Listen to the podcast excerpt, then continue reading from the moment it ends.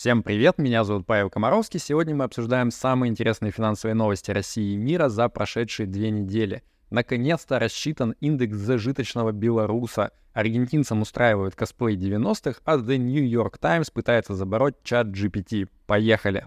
Rational answer.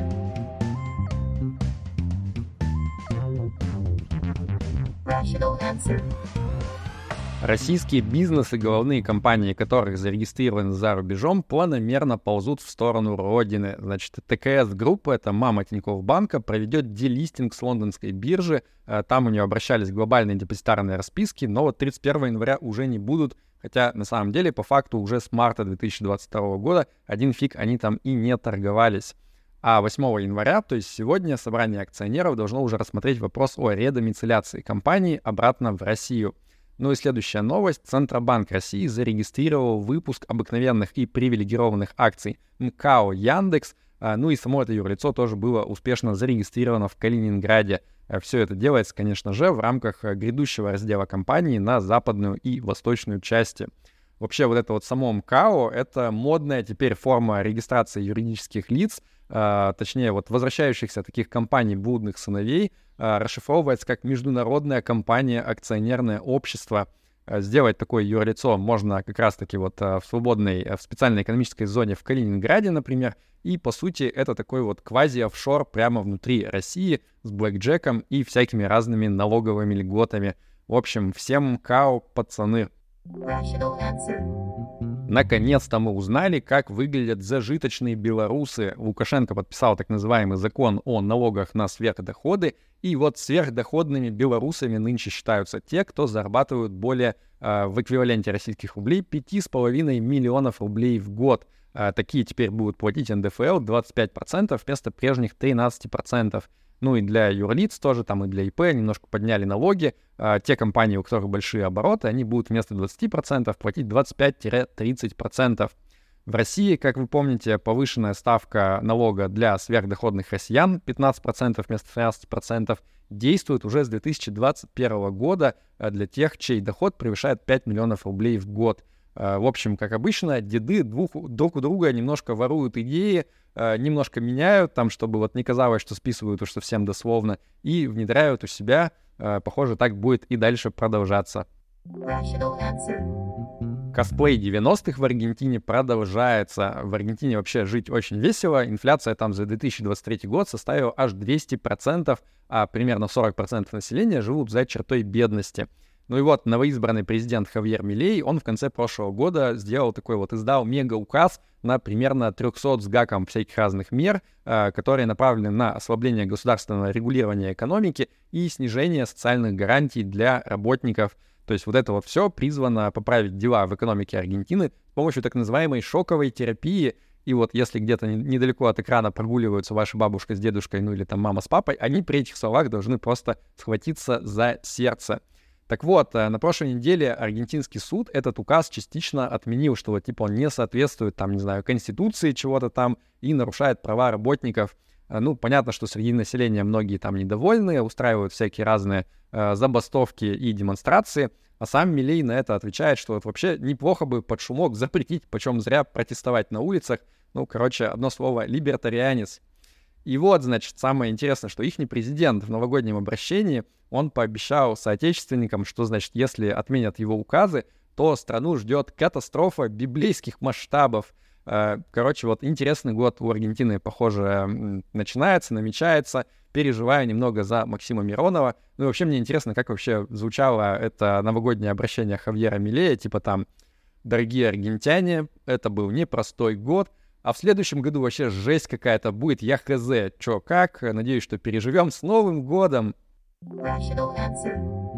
Следующая новость про пароходик, который смог. Значит, с 1 января оригинальная диснеевская мышь из мультфильма «Пароходик Вилли» 1928 года больше не защищена копирайтом. Можно всяко разно использовать этого персонажа и в хвост, и в гриву. Вообще, это должно было произойти еще в 1984 году, но Дисней с помощью всяких разных там лоббистских усилий несколько раз откладывал этот срок. Естественно, без занесения чемоданов с баблом куда надо, скорее всего, дело не обошлось. Ну и под это дело был немедленно анонсирован новый свежий хоррор-слэшер-фильм э, с ушастым Микки Маусом в главной роли. э, будет, наверное, очень трэшево. Не рекомендую смотреть. Э, а самое главное, вот хочу сказать, будьте осторожны. Под э, свободное использование подпадает только вот тот самый оригинальный Микки Маус из мультика, который еще без белых перчаток и с бездонными черными впадинами вместо глаз, которые, э, получается, вот олицетворяют, видимо, корпоративную душу Диснея. А вообще, если вы хотите более подробно разобраться в том, как работают эти 34 э, правила разные копирайта в отношении э, пароходика Вилли и Микки Мауса, просто наберите в поисковике «Микки Маус. Правило 34» и внимательно изучите все, что он вам выдаст. По данным ежегодного мирового опроса Gallup, доля штатных сотрудников, по-настоящему увлеченных своей работой, достигла в 2023 году рекордных 23%. Э, для сравнения, в 2009 году таких было всего лишь 12%. Но даже так получается, что примерно три четверти работников, они вот просто на работе просиживают штаны и в тайне хотели бы заниматься чем-то другим. Э, я в такой ситуации был и знаю, что принимать решение о переходе в другую профессию, на другой карьерный трек, это весьма непростое решение. Ну, потому что с той стороны тебя ждет неизвестность, там получится ли у тебя заниматься чем-то новым, хз. Вот, но я в свое время решил для себя вот так вот, что крайнем случае, если ничего не выйдет, то я всегда смогу вернуться и продолжить заниматься тем, что я уже умею. А вот если дело выгорит и на новом месте я начну кайфовать на работе, то это достаточно прикольная штука, ради которой имеет смысл рисковать.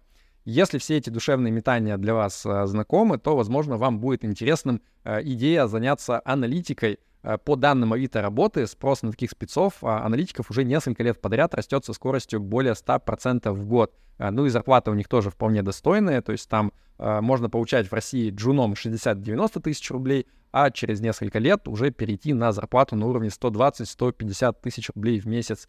Ну и заниматься аналитики, соответственно, могут вообще разными совершенно вещами, от э, консалтинга или банкинга до IT. Э, хороший старт в профессии аналитика может помочь получить флагманская программа Analytic Pro от моих постоянных партнеров Changelinge Education — а, на курсе вас ждут разные форматы обучения, уроки на платформе, встречи с экспертами и много практических заданий. А, программа включает в себя навыки бизнес, дата и финансового анализа, которые отрабатываются на практике в ходе 10 индивидуальных и 7 групповых проектов от компаний-партнеров. А, преподавателями вашими будут эксперты из Google, Booking, Avito, BCG и других известных компаний. Ну и по итогам обучения вы получите диплом о профпереподготовке и сможете вернуть 13% налогового вычета. Первый в этом году поток курса стартует уже 10 января. Если начать плотно заниматься с этой даты, то уже вот где-то к лету потенциально можно начать получать первые оферы. По промокоду RATIONAVANCE, как обычно, вы сможете получить скидку 10%.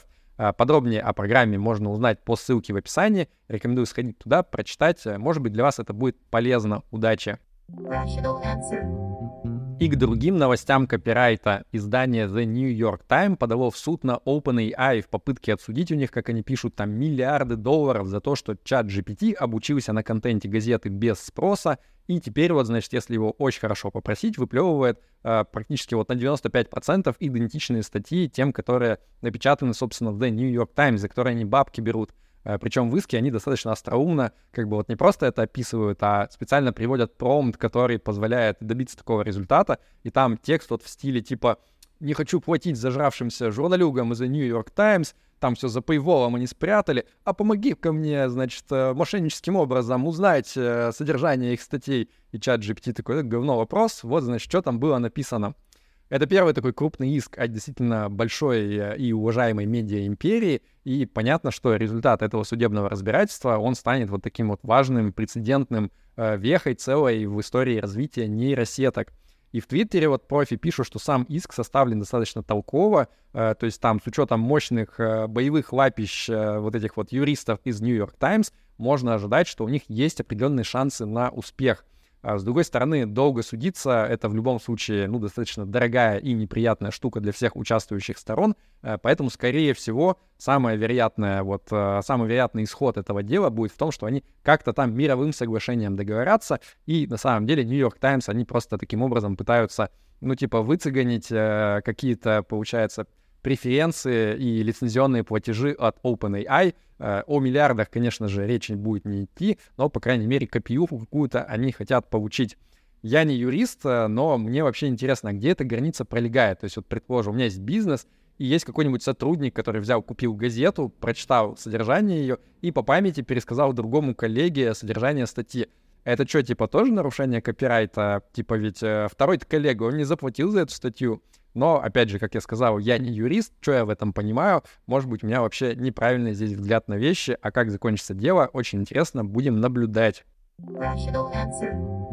И к другим новостям нейросетей пишут, что OpenAI уже на этой неделе должна запустить своих GPT-ботов. А, напомню, что они хотели еще в прошлом году это сделать, но потом там что-то одно другое, начали увольнять Сэма Альтмана, обратно принимать, и стало не до того. Они сказали, ну, потом как-нибудь там в 2024 году все это выпустим.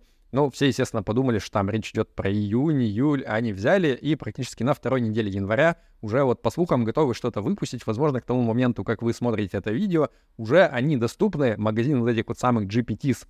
А почему это интересно? Мы рассказывали с Игорем Котенковым в отдельной статье. А, там суть в том, что, по сути, а, можно будет сейчас делать такие вот отдельные итерации из базовой нейросеточной модели, наускивать их на конкретные какие-то задачи, и потом это вот в коробочку условно класть, позволять людям э, скачивать как приложение это. Э, можно ожидать, что будут всякие разные э, заточенные на разные интересные задачи э, нейросетки специальные. Также в конце декабря было запущено альфа-тестирование вот самой популярной в мире картиночной нейросетки Midjourney под версией 6. Э, выглядит очень симпатично, особенно если вот посмотреть на прогресс за последние два года. То есть еще там в марте 22 года первая версия какую-то вообще невнятную крокозябру э, кокаиновую выдавала, а сейчас уже прям вот э, очень крутые картинки получаются. Uh, но прикольнее в новой Midjourney даже другое. Вот если вы следите немножко за нейросетками, то не знаю, как у вас, но у меня есть ощущение, что большинство результатов генерации, они вот такие какие-то супер профессионально вылизанные. То есть, типа, если ты просишь сгенерить какой-нибудь там портрет, то это обязательно будет, э, ну, я не знаю, там, портрет от какого-то мега fashion профи фотографа на самую лучшую камеру с таким там эффектом боке красивым. Uh, и это, с одной стороны, круто, но с другой стороны, заставляет как-то вот подсознательно с недоверием относиться. То есть ты сразу немножко вычисляешь, что, ага, вот это вот нейросетка сгенерировала, ну, типа, да, красиво, но ну, такое. А вот новая версия Midjourney, она гораздо лучше как раз-таки справляется с имитацией э, таких вот э, абсолютно казуальных каких-то фотографий, которые мог бы там, не знаю, на смартфон батя ваш снять случайно. Вот, вот нормально уже, похоже на то, и мне кажется, что это гораздо лучше, чем делать э, супер вылизанные фотографии от профи. Э, за этим, на самом деле, и будущее, когда нейросетки будут э, более такие реалистичные какие-то выдавать результаты работы. Вот, посмотрите, например, на эту фотку. Ну, чисто то, что мамка случайно могла бы в WhatsApp отправить, там, нажав на ту кнопочку, да. А знаете, что разные государства загадали на Новый год? Конечно же, узнать побольше об операциях с криптой своих граждан. Значит, вот две новости для вас из жанра. Великие умы думают одинаково. Во-первых, с 1 января в США вступает в силу закон, согласно которому э, у американцев появляется обязанность уведомлять АРС, то есть вот их налоговое управление, о любых поступлениях крипты э, на сумму больше 10 тысяч баксов и больше в течение 15 дней после совершения вот этой вот операции. А, ну, а иначе, соответственно, вы будете преступником. А, нужно, конечно же, будет указать все еще данные вот этого человека, который вам отправил крипту. Но это на самом деле распространяется не на всех. Forbes нам поясняет, что, значит, распространяется это правило только на платежи, получаемые бизнесами от американских физлиц и юрлиц. А, но под бизнесом в данном случае может пониматься, например, там фриланс-заказ в том числе. В общем, короче, достаточно все это выглядит нудно, непросто. Если вы как-то связаны с американскими гражданами, потенциально им какие-то услуги оказываете, то вам, наверное, стоило бы разобраться в этом законе, может быть, у юриста какого-нибудь консультацию получить. И вторая новость. Центробанк РФ планирует в начале 2024 года изучить трансграничные переводы россиян, связанные с покупкой криптоактивов. И вот в данном месте должен появиться такой вот мем с гусем, который кричит «Изучить, чтобы что потом сделать? Чтобы что? Га! Га!» И перед тем, как я расскажу вам традиционную хорошую новость недели, хотел сказать огромное спасибо всем, кто поддерживает нашу передачу донатами на Patreon е и на Boosty. Если вам все понравилось, то ставьте лайк, подписывайтесь на канал. И, значит так, хорошая новость недели. Да, собственно, мы с вами успешно пережили 2023 год. Это само по себе достаточно классно, и на том спасибо. Ну а вообще, на самом деле, я у себя в телеграм-канале на той неделе выложил вопрос специальный про то, вот а не сделать ли нам отдельный закрытый платный клуб Russian Avance, чтобы там внутри меняться всякой разной интересной и полезной информацией. Если для вас это потенциально интересно, то по ссылке в описании пройдите и заполните, пожалуйста, этот опрос. Может быть, ваше мнение мне поможет сделать эту идею более классной и полезной для всех. Да пребудет с вами разум. Пока.